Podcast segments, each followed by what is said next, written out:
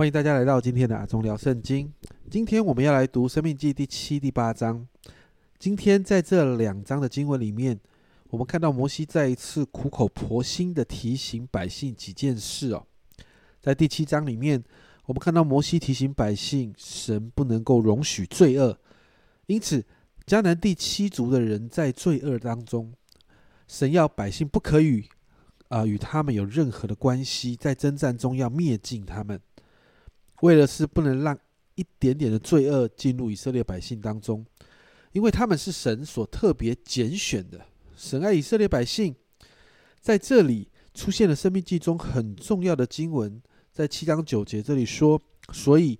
你要知道耶和华你的神，他是神，是信实的神，像爱他、守他诫命的守约，施慈爱，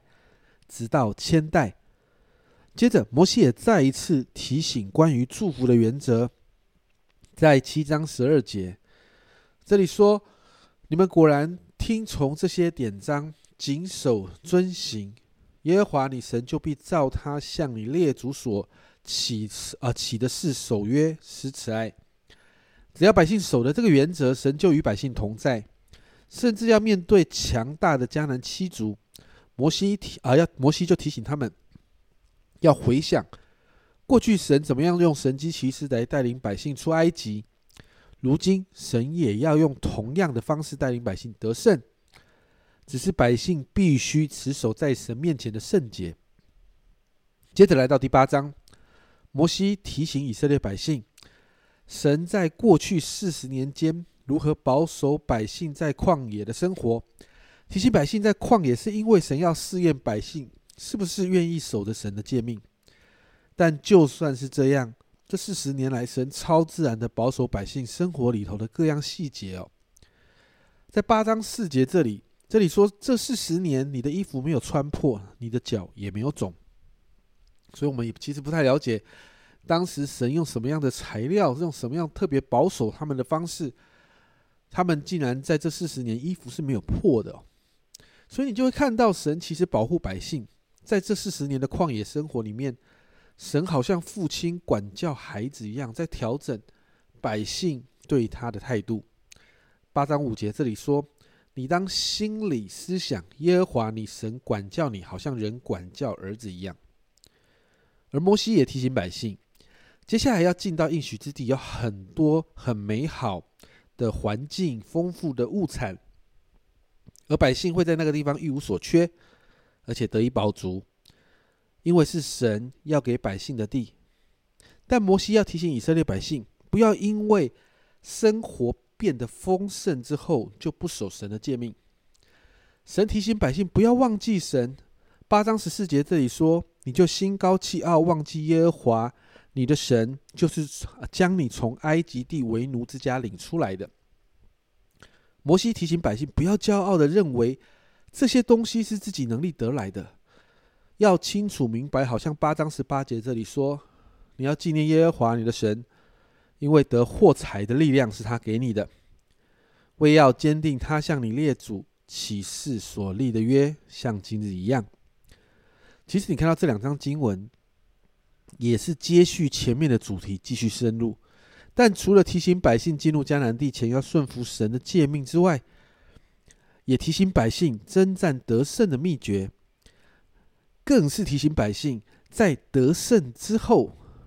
进入美好丰盛的时刻的时候，不要忘记这些神所赐的美好，然后就好像在享受的当中就忘记了神，忘了这一切都是神给的，甚至提醒百姓不可以骄傲的以为这是自己有能力去征战得来的。很多的时候，我们总觉得在许多事情上都是我们努力去得来的，特别在华人的社会里面，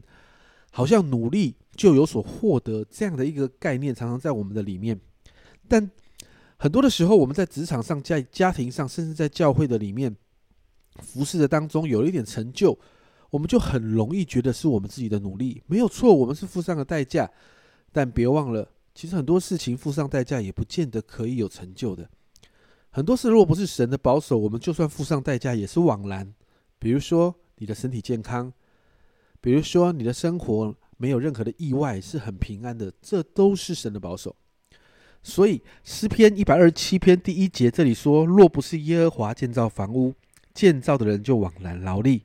若不是耶和华看守城池，看守的人就枉然警醒。”因此，我们来学习所有的一切都要感谢神，归荣耀给神。因此，今天我们来祷告，让我们遇到困难的时候紧紧抓住神，抓住神，在困难的时候真的不难。但也祷告的是，我们在享受美好丰盛的成果的时候，我们也能够谦卑的与神对齐，知道这一切都是神给的，神保守的。而当我们这样做，就取决于我们每一天与神的关系。所以祷告，我们每天可以持续保持与神的亲密关系，学习谦卑的面对我们的成就跟丰盛，并且学习把荣耀归给神，因为这一切都是神给我们的。不要忘记，你的背后，你成功的背后，其实是有神的保守。能够成功，能够蒙福，不是我们自己可以做的，是有神的保守，我们才能够进入成功与蒙福。这是阿忠聊圣经今天的分享。阿忠聊圣经，我们明天见。